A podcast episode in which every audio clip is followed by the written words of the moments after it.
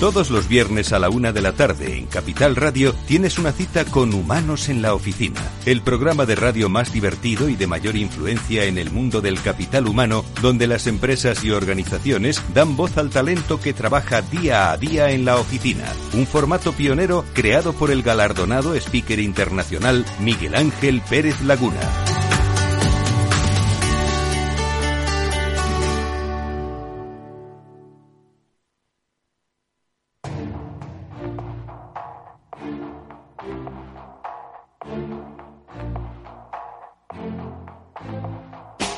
En Capital Radio, la magia de la publicidad, con Juan Manuel Urraca. Bienvenidos un viernes más a la magia de la publicidad en Capital Radio. Les habla Juan Manuel Urraca. Hoy tenemos un programa muy especial. Tenemos uno de nuestros sectoriales. En el caso de hoy es el sector de hostelería, un sector que, como todos los oyentes saben, ha sufrido bastante en estos dos eh, últimos años por razones obvias, pero que, bueno, de alguna manera ha sabido eh, adaptarse, ha sabido sobrevivir. Tenemos aquí a muchos representantes de grandes eh, cadenas de restauración organizada y creo que va a ser un, un programa muy interesante.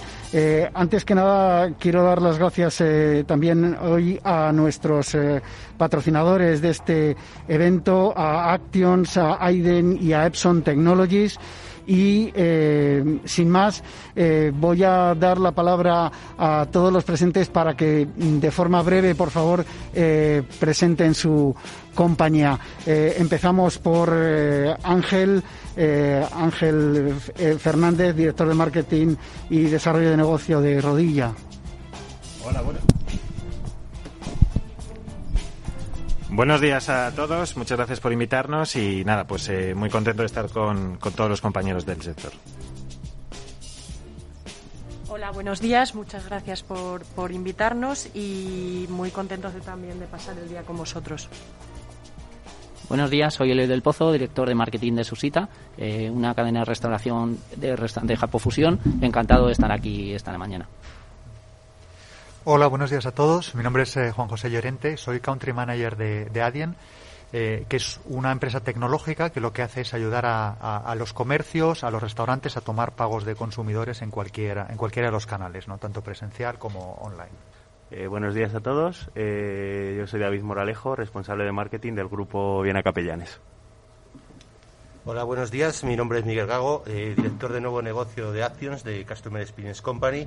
Eh, nos basamos en analizar y optimizar la experiencia del cliente a través de multicanalidad y con un peso muy importante del Departamento de Business Intelligence para conocer al cliente. Hola.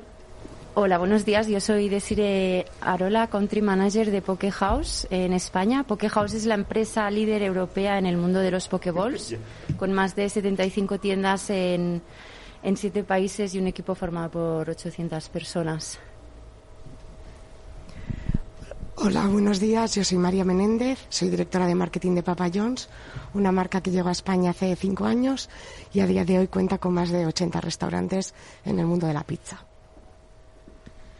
Buenos días, yo soy Leticia Cimarra, directora de marketing y comunicación de El Kiosco, cadena de restaurantes casual dining, eh, con gran proyección y expansión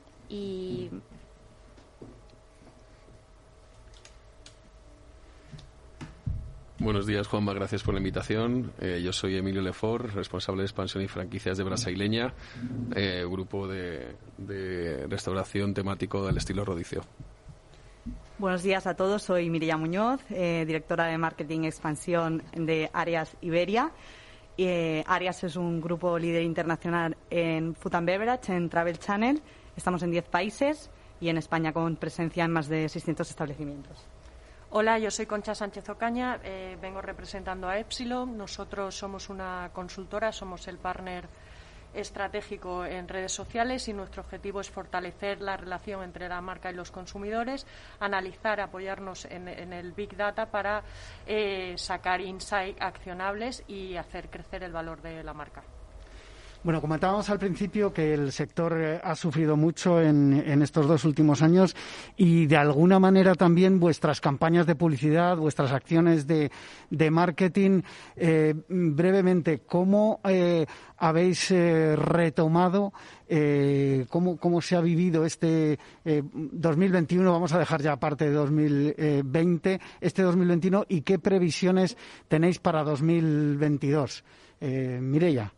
Pues para 2022 estamos muy esperanzados porque tenemos eh, signos de una rápida recuperación y para ello eh, estamos muy preparados porque hemos estado todo este tiempo preparándonos para eh, la llegada de esos viajeros y otra vez el, turismo.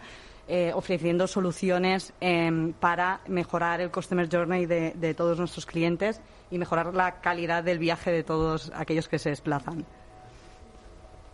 Nosotros en el kiosco también estamos eh, muy optimistas con este año 2022. Se nota desde luego que la gente tiene muchas ganas de salir, tiene muchas ganas de disfrutar y las cifras desde luego eh, lo avalan y estamos bastante convencidos de que vamos a igualar 2019, lo cual es un dato bastante, bastante de alegría.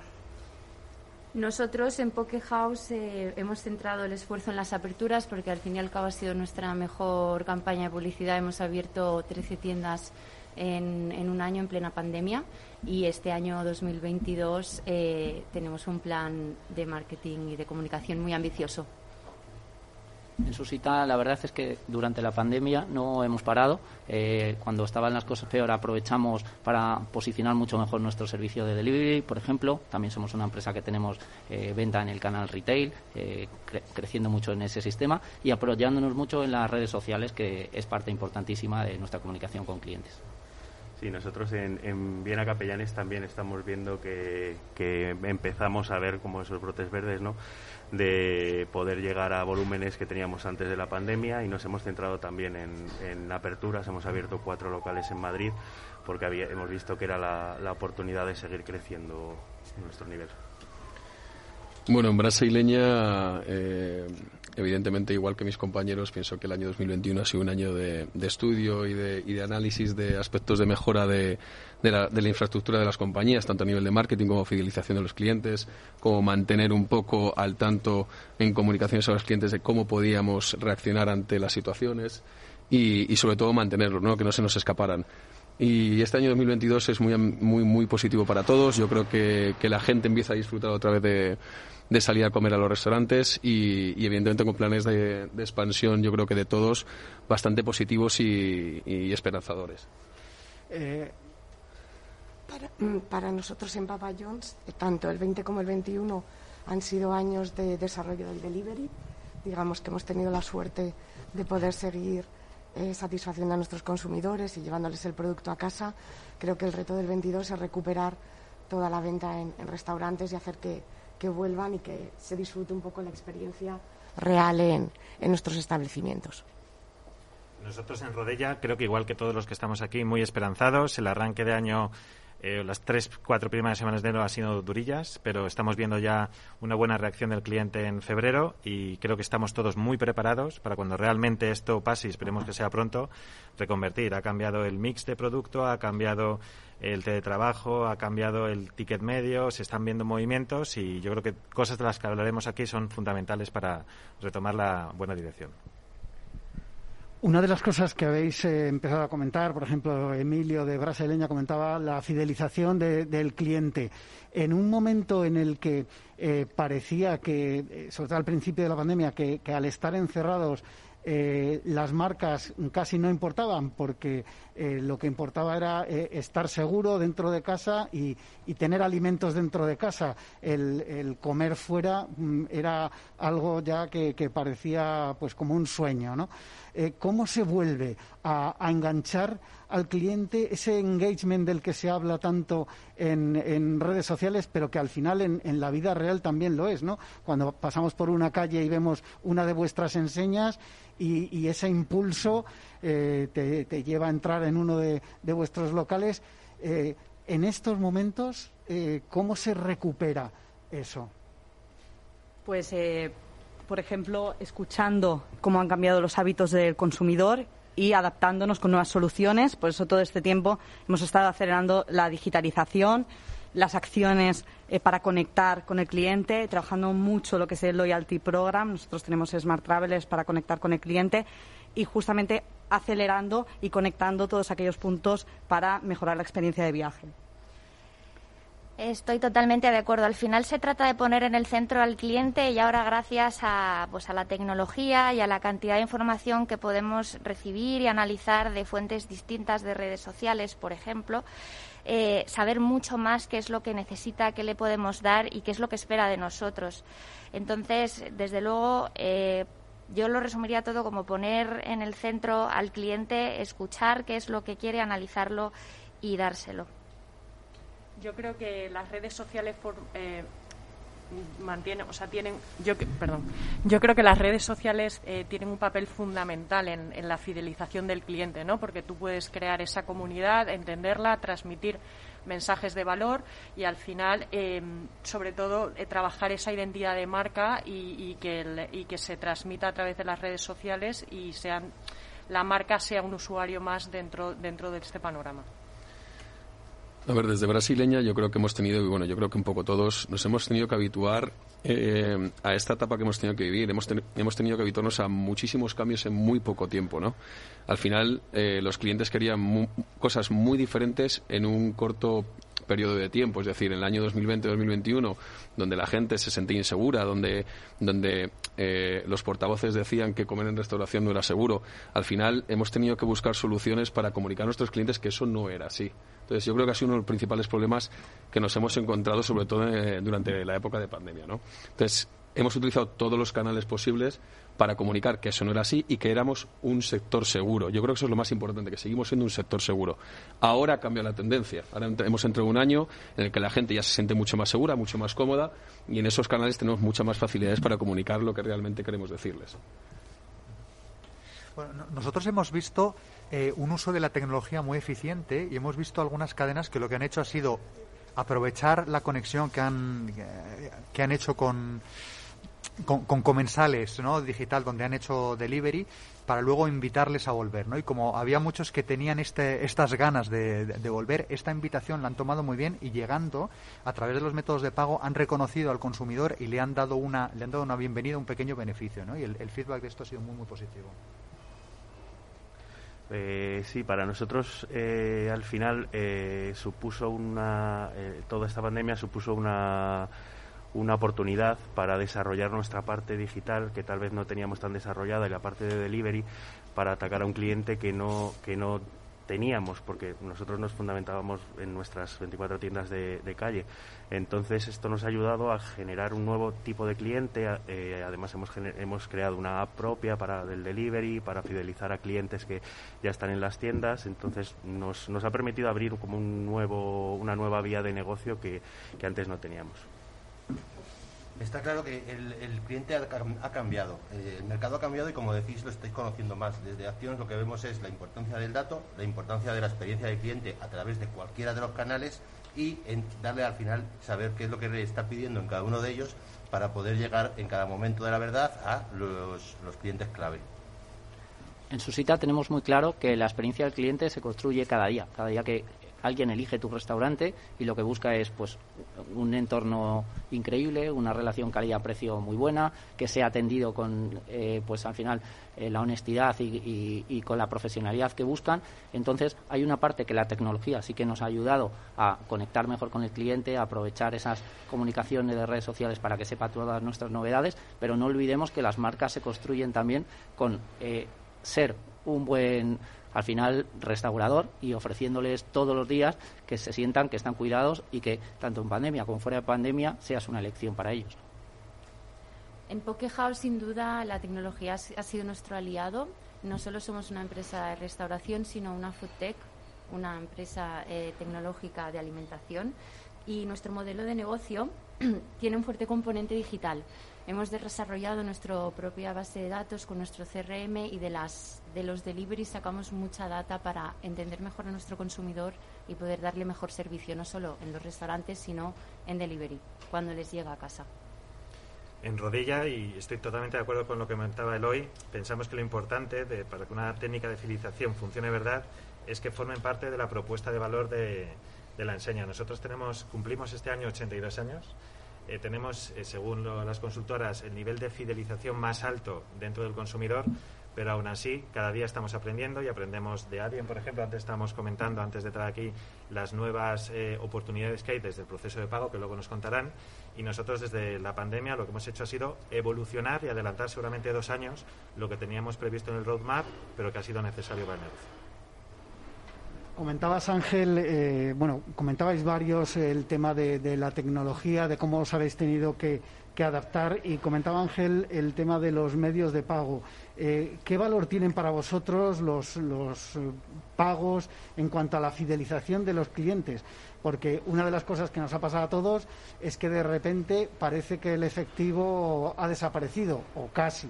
y la tendencia yo creo que ya es imparable. Eh, los últimos datos que, que, yo he leído al respecto es que eh, se ha multiplicado prácticamente por tres el uso de, medios eh, electrónicos e incluso no solo el plástico, sino ya directamente pago, digamos, inalámbrico con, con, el móvil o con los relojes, ¿no? con los smartwatch. todo esto, ¿cómo lo veis en relación a vuestra relación con el, con el cliente, Mirella? En Arias hemos activado y fomentado mucho el pago con contactless, sobre todo para priorizar la seguridad, pero además em, justo en, cuando viajas priorizas el tiempo y hemos activado eh, todo tipo de soluciones como Smart y Click and Collect para acelerar ese proceso de pago y de pedido y ofrecer la máxima experiencia al cliente en el momento del servicio. Totalmente de acuerdo con, con Mirella. Nosotros tenemos todo tipo de tiendas, de calle, centro comercial, centros de transporte y hay ocasiones en las que requieren de esta tecnología. Nosotros, por ejemplo, hemos probado cómo con procesos de pago a través de la aplicación eres capaz de pues, eh, subir el ticket medio. ¿Por qué? Porque tienes más tiempo para elegir.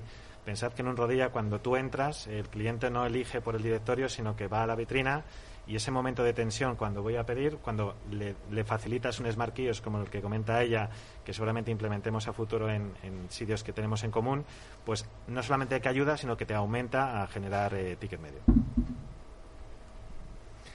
Para nosotros en Mira Capellanes al final lo fundamental es darle todas las facilidades al, al cliente. Nosotros hemos implementado a través de nuestra app un, método de pago y recogida directamente en tienda. Eh, hemos implementado otras formas de pago, por ejemplo, pago mediante Bizum, eh, obviamente mediante móvil y demás. Es una cuestión de facilitar al cliente lo más posible el, el método de pago y eso nos permite conocerlo un poco mejor y también, como, como decíais, eh, a través de una aplicación y demás, incrementar un poco el ticket medio y demás.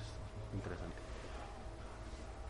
los medios de pago en, mi, en, su cita son al final pues una manera más de ofrecer al cliente lo que está buscando. Si lo que quiere, como decía Mireia, es tiempo, pues tiene tiempo, puede pagar de una manera rápida. Si lo que quiere es ser atendido por un camarero, eh, eh, que le explique eh, su cuenta en detalle, también lo puede obtener. Y al final, básicamente, lo que nosotros tenemos que hacer es pues, entender muy bien qué nos está demandando nuestros consumidores y adaptar la tecnología para satisfacer esas necesidades.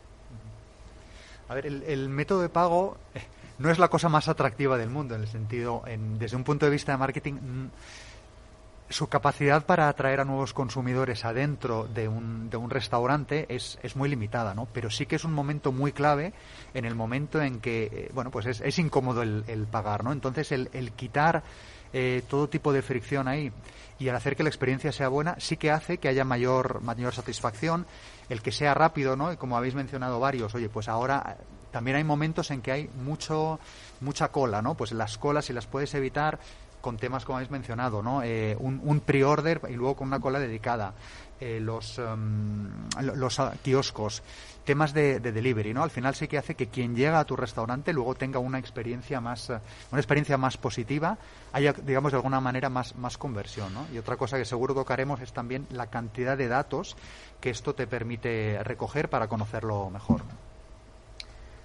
Nosotros en Poke House em, formamos parte del mundo del casual fast food. Entonces, eh, eh, para nosotros acelerar el proceso de pago es uno de nuestros objetivos y estamos desarrollando sistemas de pago a través de la aplicación Click and Collect, como han dicho mis compañeros del sector. Así que esto nos ayudará también eh, a conocer mejor a nuestros consumidores y ayudarles a agilizar este tema. Yo hay una cosa eh, en cuanto a los métodos de pago que yo creo que hemos sufrido todos como consumidores, que es que es un momento delicado, pero sobre todo estresante. Yo no sé si os ha pasado, a lo mejor en vuestras propias cadenas no, pero en general, y, me ha pasado con, las aplicaciones incluso de, de alguna de las cadenas que estáis aquí, que en el momento del pago se produce un estrés que te puede llevar en un determinado momento a abandonar el, eh, como se suele decir, abandonar el carro, ¿no? A dejar de decir, mira, eh, que, que, me voy. Yo creo que ahí hay una labor importante también de eh, desestresar al, al consumidor, que como digo, al final todos somos consumidores, eh, y, la parte del pago es importante. Pero hay otra parte importante que quería eh, abordar, que es, eh, y algo habéis mencionado, la cantidad de datos que se pueden obtener del cliente y del comportamiento del cliente, que eso, bueno, vosotros sois los expertos, en ese momento de terminar, el punto en el que se termina una compra, eh, que se, efectúa el pago, pero hay un montón de datos que se han, que se han obtenido en ese, en ese momento. Yo no sé si, Miguel, podrías aportarnos algo en este, en este sentido. Breve, por favor, porque nos vamos a ir enseguida a la pausa de, de publicidad. haciendo solo un matiz sobre el, sobre el pago, eh, a través del neuromarketing hemos hecho diversos estudios y el pago no genera clientes, pero sí es un pain point clarísimo del cliente en el que tiene un miedo, una mala experiencia y te frustra toda la acción que has hecho con lo costoso que es traer un cliente. Volviendo a los datos, tenéis infinidad de datos de, todas las transacciones, pero eh, es fundamental enriquecerlos con datos externos para conocer mejor al cliente y conseguir llegar, siempre estáis diciendo lo que el cliente espera, lo que el cliente está buscando y saber qué es lo que espera y lo que está buscando mm, de una manera no tan endogámica, ¿vale? Bueno, eh, enseguida vamos a volver con esto de los datos porque la tecnología ha llegado para quedarse también a la hora de, comer o de disfrutar de una buena comida eh, fuera de casa o, o, pidiéndola a través de vuestras aplicaciones. Vamos a hacer una breve pausa para la publicidad y enseguida continuamos en la magia de la publicidad en Capital Radio.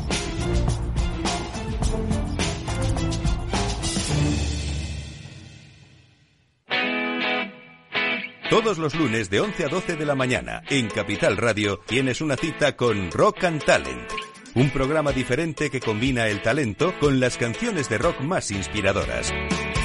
De la mano de Paloma Orozco conocerás gente emprendedora, las startups más novedosas y las ideas más originales del mundo de la gestión. Rock and Talent. Los lunes nunca fueron tan sorprendentes.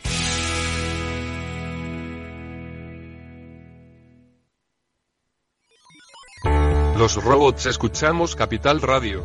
Es la radio más innovadora. Oímos a Saragot, con Luis Vicente Muñoz. Ahí le has dado. Esto es Capital Radio. Di que nos escuchas.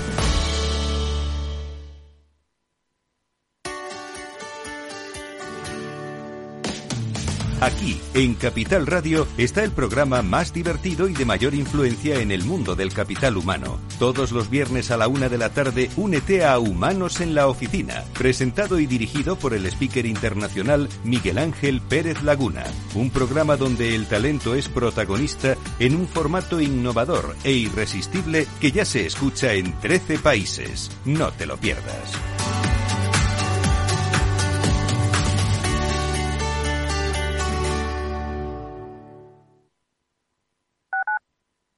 Capital Radio Madrid 103.2. Nueva frecuencia, nuevo sonido.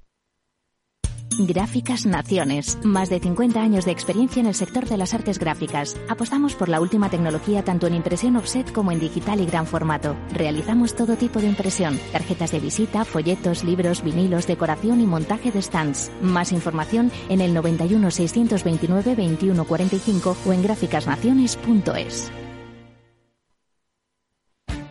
Esto te estás perdiendo si no escuchas a Rocío Arbiza en Mercado Abierto.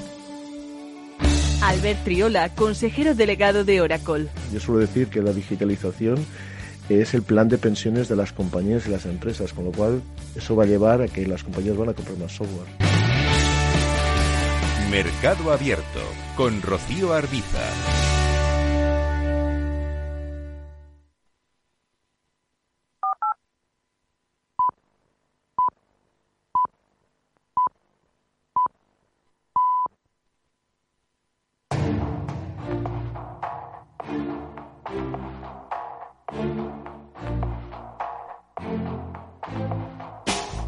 En Capital Radio, la magia de la publicidad, con Juan Manuel Urraca.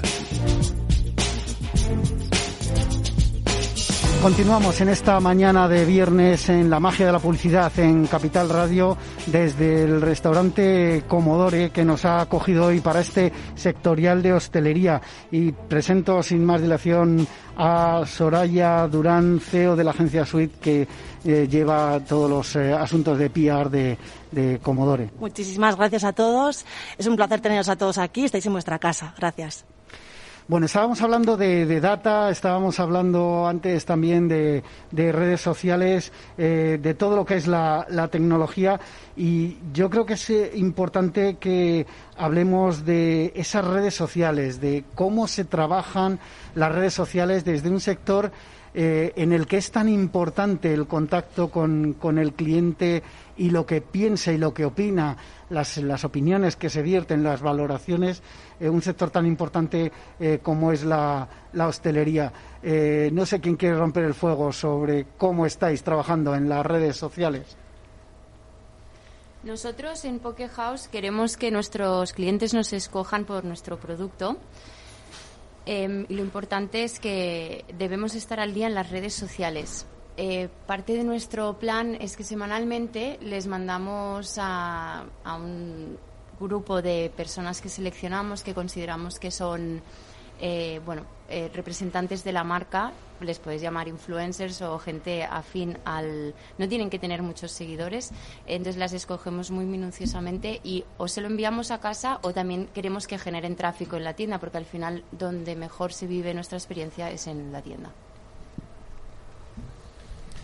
En Rodilla tenemos una estrategia de contenido que se, se fija en los valores de la marca, producto, experiencia en local y también trabajamos, como comentaba la compañera, con influencers. En nuestro caso suelen ser micro influencers de, de mil a diez mil seguidores o nano influencers, porque lo que hemos visto es que, bueno, pues eh, tienen comunidades más reducidas, pero con un porcentaje de engagement más, eh, más intenso y eso para lanzamiento de, productos, para, por ejemplo, pues recientemente hemos lanzado una gama de mini sándwiches dulces, nosotros nos caracterizamos por el sándwich salado de toda la vida, pues para dar a conocer ese producto eh, hemos visto que había muchos de estos influencers que ya lo estaban consumiendo y compartiendo y lo que hemos hecho ha sido cesión de producto y darles información para que lo compartan con los demás.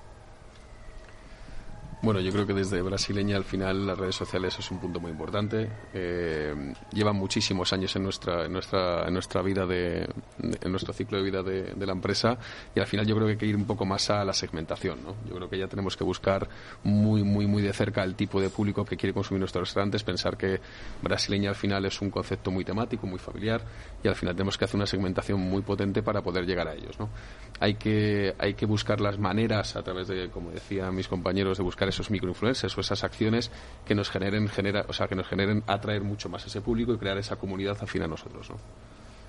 Sí, para nosotros en, en Viena Capellanes también es, es muy importante, la verdad, eh, sobre todo porque nosotros estamos basados solo en la Comunidad de Madrid, con lo que con lo que es muy importante de cara a segmentar, buscar un, un pool de influencers, que nosotros trabajamos con unos 20, 25 microinfluencers con, a los que les puedes mandar el producto, eh, que vengan a una tienda cuando tienes una apertura y sabes, sabes que esa, ese esfuerzo que estás haciendo, eh, sus comunidades, eh, el target es el que tú quieres traer a tu tienda. Nosotros en el kiosco utilizamos las redes sociales, bueno, por un lado, por supuesto, para generar comunidad y conversación con nuestros, pues, con nuestros seguidores.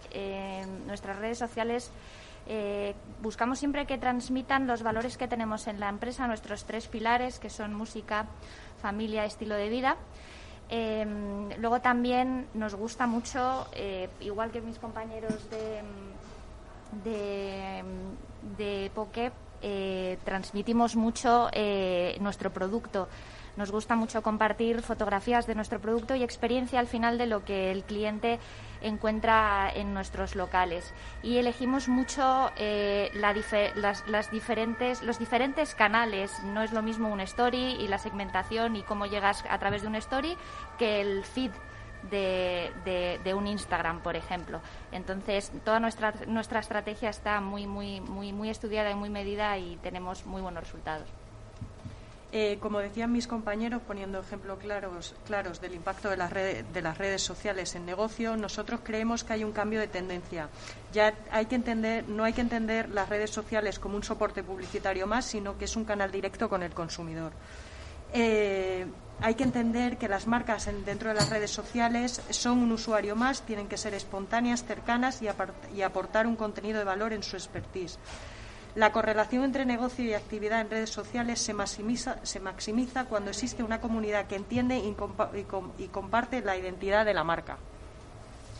En Papa John's, lógicamente, también trabajamos con influencers, sobre todo con el lanzamiento de nuevos productos, y así lo hemos hecho en, en el pasado mes de diciembre con el lanzamiento del borde de queso, pero no queremos olvidarnos a los consumidores fieles que al final son nuestros embajadores de marca en su entorno. ¿no? Entonces también buscamos primero identificarles y luego cuidarles para que ellos sean el testimonio de, la calidad del producto que tenemos en Susita tenemos una filosofía que es piensa y analiza como una gran marca para trabajar las redes sociales, pero comunica como un influencer, porque al final, no nos engañemos, los influencers son quienes mejor manejan las redes sociales, quienes conectan de verdad con las personas y, nosotros intentamos trabajar de esa manera. Evidentemente, los influencers son importantes, hacemos acciones con ellos. Es difícil medir el rendimiento de los influencers, por lo menos para nosotros. Eh, sí que mides el alcance, pero de ahí a ver un poco que, ha generado para tu marca es mucho más complicado. Y luego, eh, lo que sí que es importante para nosotros son los embajadores de marca. Y gracias a Dios tenemos la suerte de tener embajadores de marca, muchos de ellos muy conocidos, que son clientes reales de nuestros restaurantes Susita. Entonces, no hay nada mejor que alguien hable de ti pensando y creyendo en que está a gusto en tu mar con tu marca y que lo que dice es creíble y está llegando a gente que es potencialmente consumidor tuyo en el futuro. Has dicho una cosa importante, Eloy, ese, ese, ese valor que tiene eh, la red en cuanto a eh, difusión y demás, pero al mismo tiempo eh, que los valores de tu marca estén ahí, ¿no? Porque si no, comentábamos antes de, empezar el programa sin, sin los micrófonos, que hacer mucho ruido por hacer ruido o utilizar las redes eh, y, y, permítaseme la, la, expresión al peso eh, solo por cantidad al final no tiene por qué ser eh, no tiene por qué aportar un, un valor no de todas formas has comentado algo también importante la parte de los influencers que se, se digamos se suben un nivel y es las celebrities ¿Cómo manejáis? ¿Alguno de vosotros manejáis celebrities a la hora de planificar vuestras campañas de publicidad o vuestras acciones de marketing? Nosotros hemos nos hemos visto muy sorprendidos porque realmente no es, no, no es una estrategia con la que nosotros contamos y no trabajamos basándonos en eso, pero sí que nos visitan muchos de ellos y nuestros locales y en general la experiencia gusta tanto que nos mencionan y nos hemos visto pues gratamente beneficiados de, de algo, como, como comentaba el hoy, natural y espontáneo que, que para nosotros es pues, pues un, un orgullo y muy gratificante. A nivel el, celebrity, antes era el celebrity el futbolista, ahora es el influencer. Yo creo que eso depende también mucho del, perfil de cliente que tengas. O tienes un perfil muy, muy joven que busca la autenticidad, sí que buscas ese perfil de influencer, microinfluencer, es decir, pero también hay otros perfiles y que los necesitas, nosotros los utilizamos también para dar a conocer eh, pues lanzamientos de producto, siempre afín a los valores de marca, como antes comentaba Eloy. Os pongo un ejemplo, hoy es viernes, ¿no? Pues en cuatro días, el martes que viene, eh, con una colaboración con Pepa Muñoz, que es una chef muy reconocida, el cuenco de Pepa, pues hemos desarrollado eh, tanto un producto como una eh, reformulación de un sabor clásico y todo esto nace de una iniciativa digital en la cual hicimos un concurso a la gente para rescatar un sabor del pasado, lo eligieron y ya lo interpretado. Es decir, cómo puedes vincular una iniciativa social con tu comunidad, luego llevarla y utilizar también para amplificar y generar notoriedad y el, el, concepto gastronómico, reforzarlo a través de un chef de, este, de esta categoría, bueno, yo creo que es todo totalmente compatible.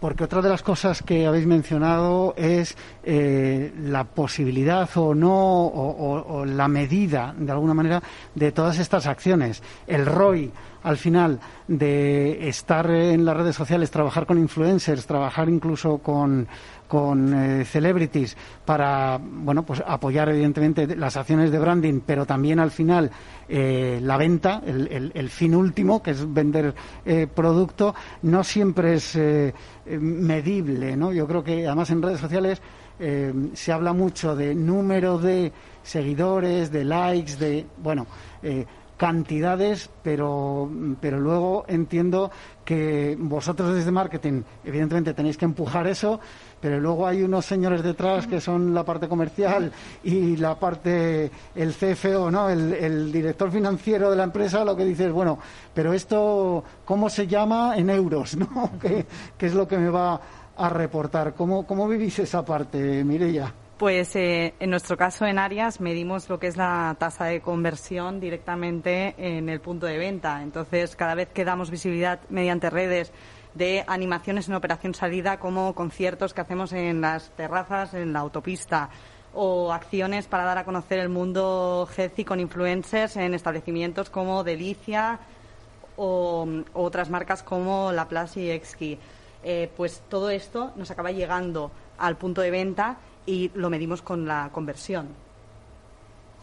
Es cierto que yo creo que la medición es la parte más compleja de, estas acciones, pero también recuerdo que en Papa John's eh, a finales del 2019 lanzamos una campaña de imanes por pizza en la que si nos traías un imán de la competencia te dábamos una pizza gratis y lo activamos con 10 influencers y un poco el, el, aprendizaje que nos llevamos es que cuando íbamos a los restaurantes y preguntábamos ¿y tú cómo te has enterado de la acción?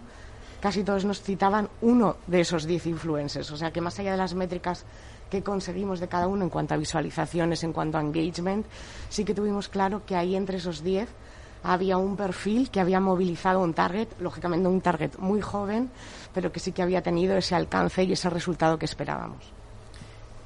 Y también en Rodilla pensamos, para hacer el punto, que cuando una marca se está expandiendo fuera de una ciudad, el compañero de Villena decía que estaban sobre todo en Madrid, nosotros tenemos 122 restaurantes en Madrid, pero tenemos 154 a nivel nacional y estamos en proceso de expansión y parece que ahora es el momento de seguir abriendo. Cuando te encuentras en territorios donde no eres tan conocido, esa estrategia digital, ese influencer local, ese ruido que generas, eh, que generas digitalmente y también con celebrities locales a nivel de, de PR, de relaciones públicas, pues sí que ayuda a las marcas a por lo menos ser notorios y luego el producto, por supuesto, y el servicio tiene que funcionar. Eh, eh, yo quería mencionar una experiencia que vemos en otro sector, ¿no? porque creo que es interesante mirar a varios sectores por, por aprender.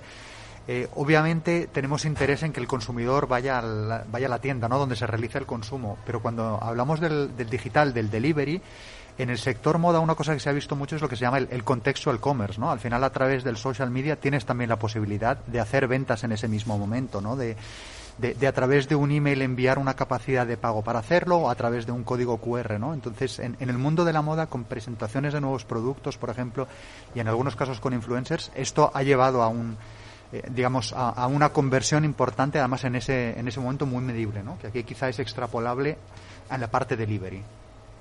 Pues yo, eh, como responsable de marketing en Susita, tengo claro una cosa. Al final, las redes sociales son una parte más dentro de tu estrategia de marketing. Tiene que estar todo integrado, tienes que saber en qué parte del funnel está cada una de las acciones. No es lo mismo hacer un post en redes sociales y pretender que tengas 20 reservas directamente, primero porque es difícil de medir y segundo porque sería un objetivo con el canal inadecuado. Entonces, sí que eh, trabajando muy bien lo que está pasando en la comunidad digital, Google Analytics te da muchos datos también, eh, las redes sociales, que como decía el compañero, se puede hacer venta directamente a través de las redes sociales con lo que es la estrategia de branding, lo que hay que saber es qué nos va a dar, qué información nos da cada uno y cómo equilibrarlo. Y luego también creo que es muy importante el conocimiento que nos da las redes sociales de los consumidores, no solamente de quien viene, sino de quien no viene, que son perfiles o looks likes igual de importantes o más que los que ya conocemos.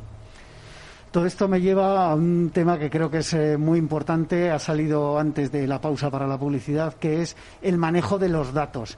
Al final, eh, mm, comentabais, ¿no? Eh, las redes sociales es una parte de la estrategia de, marketing de vuestras enseñas. Eh, pero se obtienen muchos datos por ahí, también en el momento de, los pagos, también a través de los kioscos digitales o de las web, de las apps, eh, en fin, o incluso eh, en algún caso, si hay una promoción y, el usuario deja, el consumidor deja sus datos, pues en el propio punto de venta. ¿Cómo manejáis toda esa cantidad de datos que ahora mismo están generando los medios digitales para vuestras enseñas, porque al final son datos muy valiosos de los consumidores, sean eh, personalizados o sean datos agregados. Al final lo importante es gestionar todo eso. ¿Cómo lo estáis gestionando? ¿Quién se lanza? Pues en Arias eh, lo que hacemos es eh, obtener el dato tanto de, la opinión del cliente en el punto de venta como desde redes sociales como desde nuestra tarjeta de, fidelización Smart Travelers para eh, poder ofrecer diferentes soluciones eh, desde ese canal de escucha desde ese canal de escucha activo. Nosotros, como comentaba Eloy, dentro del funnel de consumidor medimos absolutamente todo porque al final vas eh, bajando por todos los puntos de contacto del cliente y a veces pensamos que el punto de contacto acaba en el punto físico o en el e-commerce, pero luego hacer un especial foco en la parte de fidelización. Nosotros atendemos mucho a lo que es la escucha en comentarios en, Google My Places, en las fichas de, los restaurantes. Ponemos mucho foco de cara a los restaurantes, a los franquiciados, en que hay que tener un nivel superior a 4 y tener planes de acción concreto cuando lo requiere y por supuesto también contamos con medios eh, secundarios, con consultoras que tienen eh, información de, cliente, que hoy por hoy pues hay consultoras que tienen eh, bases de datos de 8 o 10 millones de clientes y son capaces de decirte cuál es la frecuencia de visita que tienes tú en un restaurante y luego de cara a planes de expansión pues también es interesante. Sí, nosotros en, en Viena Capellanes llevamos, o sea, tenemos un proyecto a medio plazo de integrar todos, todos los datos que manejamos, ya que por eh, pequeños núcleos, como decía el compañero de Rodilla, en Google My Business nos, nos da mucho dato acerca del, del, propio, del propio restaurante, de cómo funciona, de cómo lo percibe la gente. Pero en el canal digital nos dan también muchos, o sea, obtenemos muchísimos datos que estamos agregando para conocer el tipo de cliente, segmentar el tipo de cliente y llegar hasta la creación de producto. O sea, nuestra idea es conseguir segmentar nuestra clientela digital porque es lo que tenemos ahora mismo casi más fácil eh, para, para, desde el punto de creación de, producto, crear productos enfocados a ese, a ese perfil. Nosotros en Pokehouse eh, sacamos el data no solamente aparte de, del CRM, bueno, de la tarjeta loyalty que tenemos, eh, de Google My Business y todas estas herramientas, estamos ya eh, en el metaverso planteando estrategia y eh, tenemos un equipo de ahora mismo dos, tres personas eh, dedicados exclusivamente a analizar data, porque somos siete países. Entonces, muy importante el metaverso. Coincido con mi compañera en el sentido en el que creo que quien consiga manejar esos datos de forma eficiente va a tener una ventaja competitiva brutal.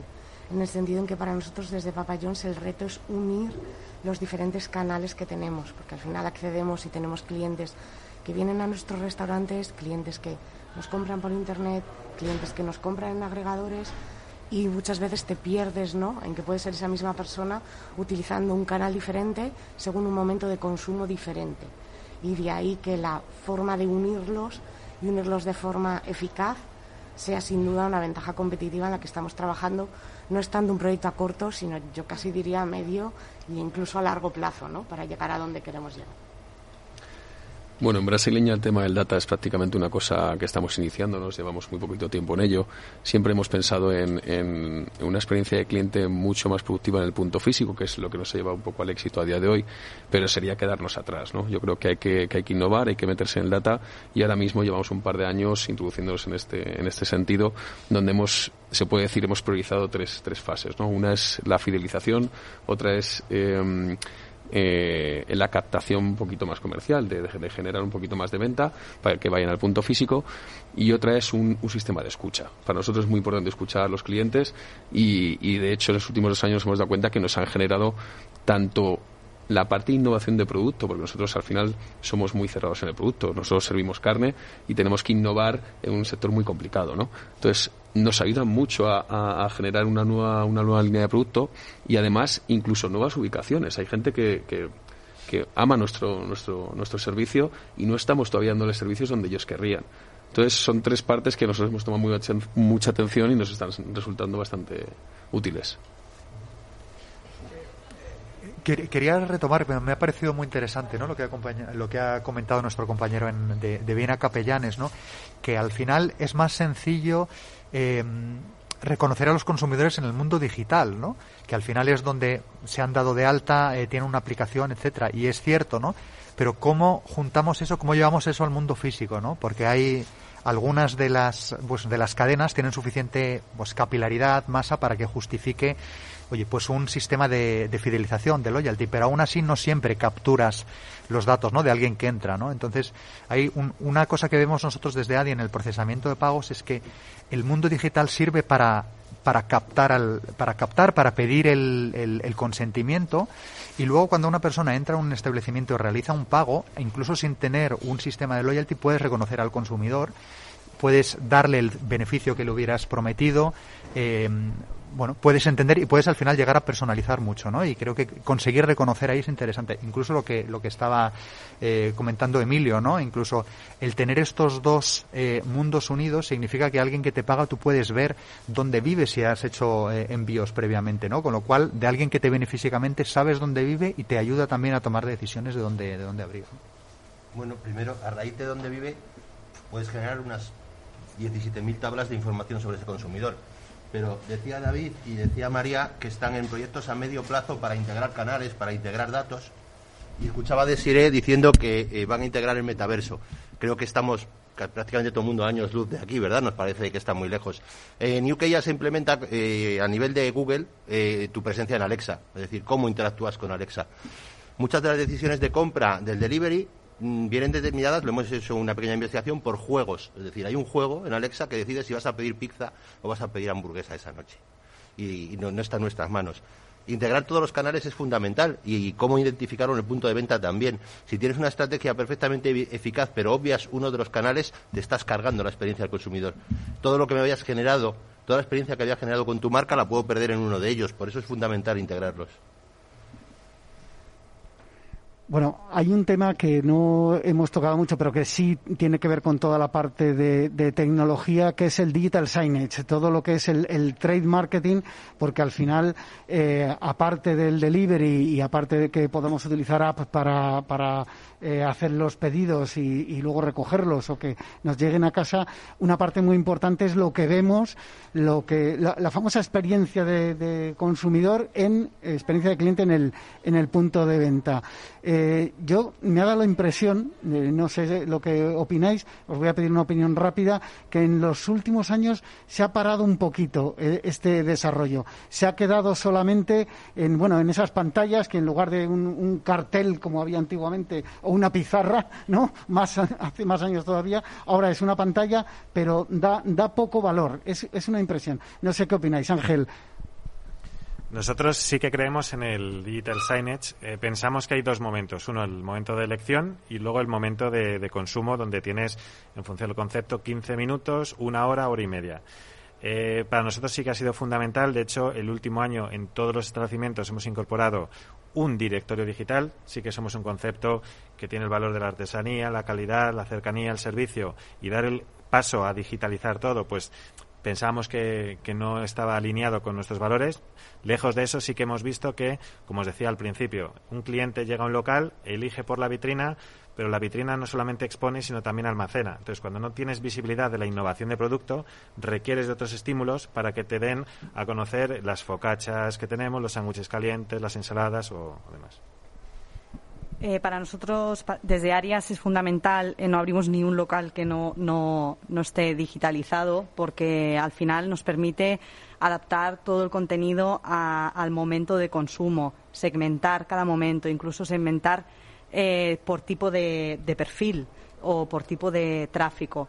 Eh, esto conectado con las etiquetas eh, digitales, más con comunicación impactante, nos ayuda mucho en lo que es la conversion rate y, seguimos apostando eh, mucho por ello.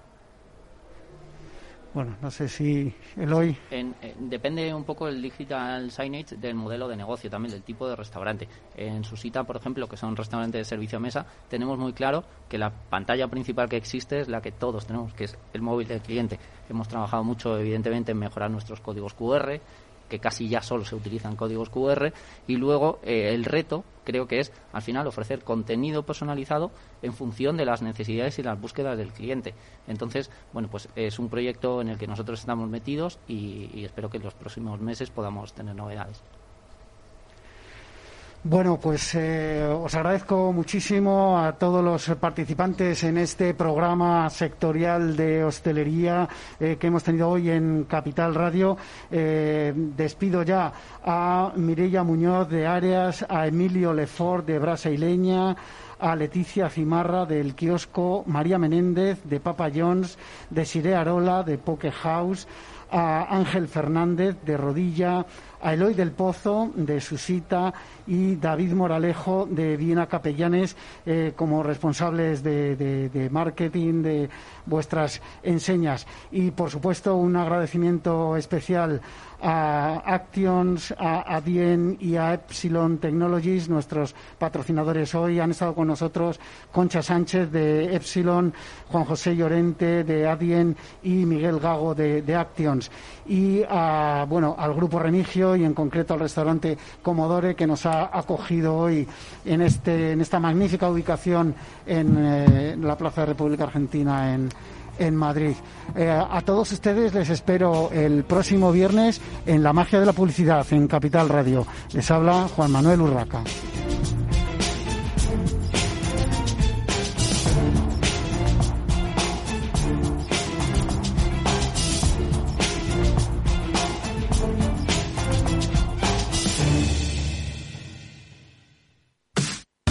Los viernes en Capital Radio te proponemos descubrir y comprender las estrategias de empresas con éxito que servirán de inspiración y ejemplo para la tuya. Escucha Metaempresas, un programa presentado por Andrés Arenas con la presencia y los consejos de expertos en distintas áreas y profesores de reconocida trayectoria.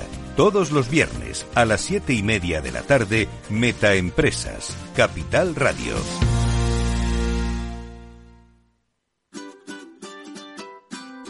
Mesa y Descanso es el programa donde Mar Romero te acerca cada fin de semana los mejores productos, te invita a disfrutar de los buenos vinos de cada denominación de origen y a conocer restaurantes y lugares de ocio con un encanto especial. Mesa y Descanso, los domingos a las 13 horas, aquí en Capital Radio. Tanto tienes, tanto pierdes.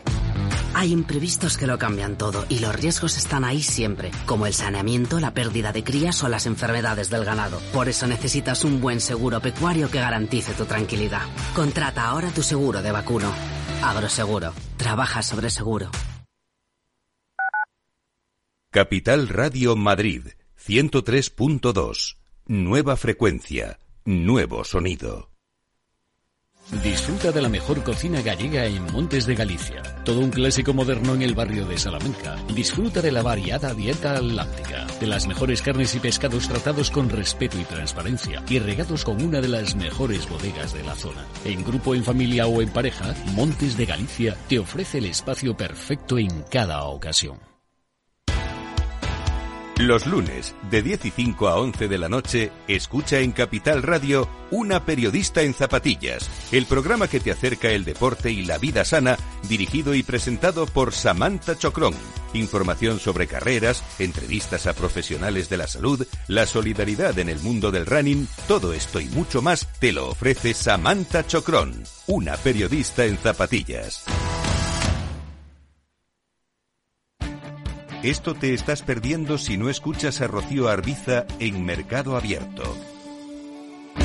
Mario Waits, profesor de ESIC y ex consejero del Fondo Monetario Internacional. Llueve sobre mojado, porque antes del conflicto ya el tema de la política monetaria venía muy expansiva lo que llamamos nosotros la fiesta party pachanga en el Banco Mundial, emitir mucho dinero, y ya llevamos mucho tiempo, con lo cual veníamos con una inflación altísima antes del conflicto. Imagínense que a partir de ahora, con la subida de la energía, yo siempre explico a mis alumnos que si hay algo que afecta muchísimo la inflación es el petróleo, ¿no? Porque afecta al transporte y afecta a todos los derivados, ¿no? Fertilizantes, plásticos, pintura.